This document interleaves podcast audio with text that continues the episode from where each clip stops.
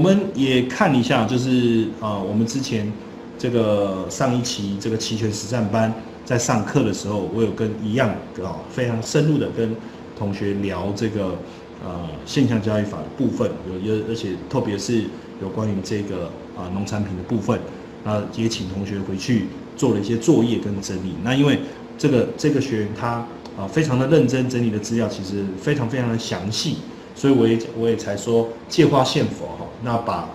这份资料稍微来跟大家分享一下，解读一下，也希望哦他的整理呢能够对大家有很大的帮助。那当然，呃这次的资料比较不好意思，因为毕竟这个整理的资料并啊并不是呃我们自己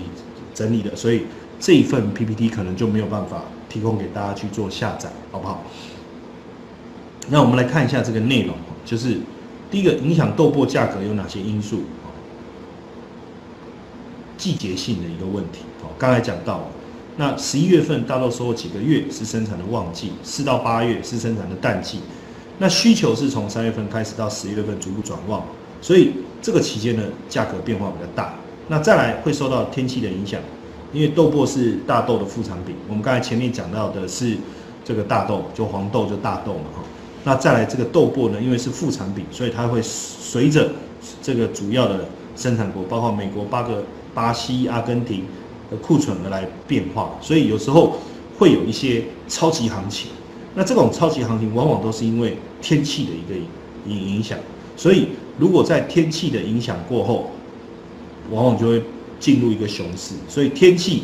我们现在看到一个非常重要的因素。那这个天气当然就会跟季节有很大的一个关系，所以如果在呃生产的旺季却出现一个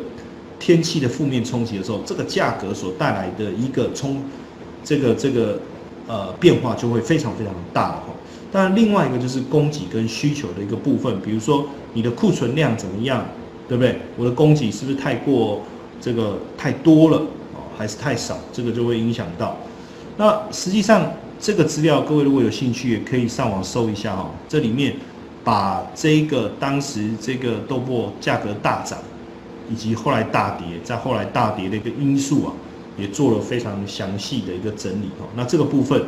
我就不把那个字的细节跟大家说明了哈。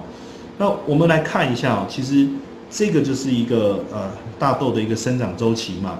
你五月、六月是不是种植啊？比如说在中中美这一块种植哈，七八月开花、灌浆、收获嘛，九月到十月收获。所以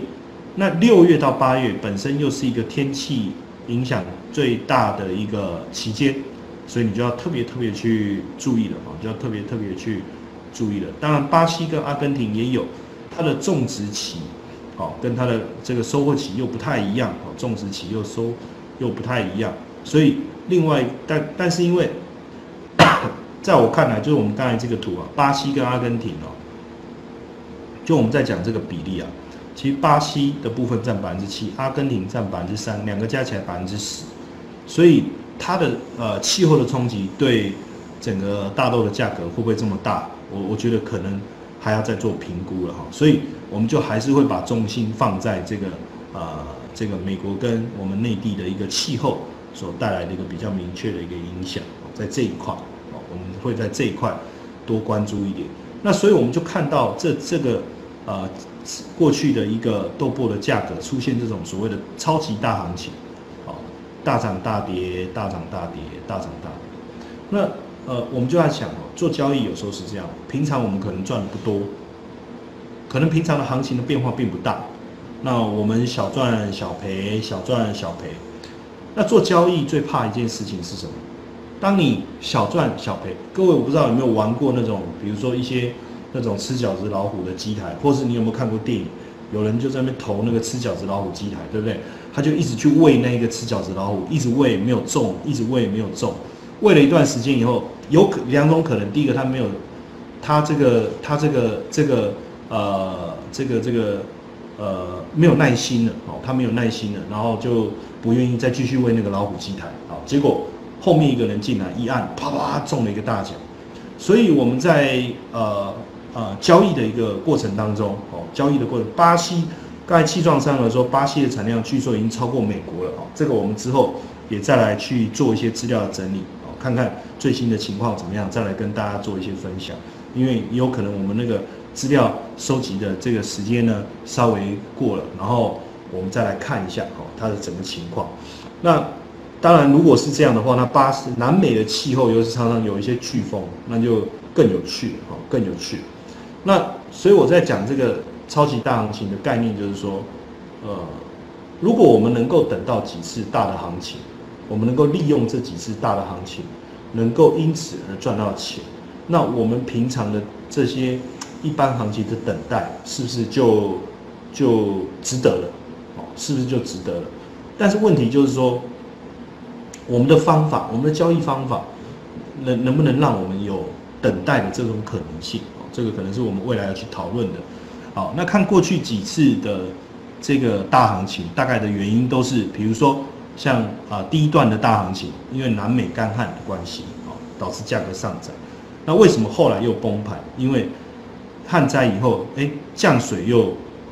又又来了，结果炒作的泡沫就破灭了。哦，或者是说这个台风哦尼娜飓风造成呃不是干旱，讲错了，抱歉。当时的一个干旱啊，然后呢，导致了这个这个呃美国带来严重的干旱，哦，那高温的的关系也让大豆产生了严重的威胁，哦，然后当然后来降雨了，结果这个价格就又崩崩盘了，然后南美的产量上涨了，哦，那美豆出口的这个数据又很好，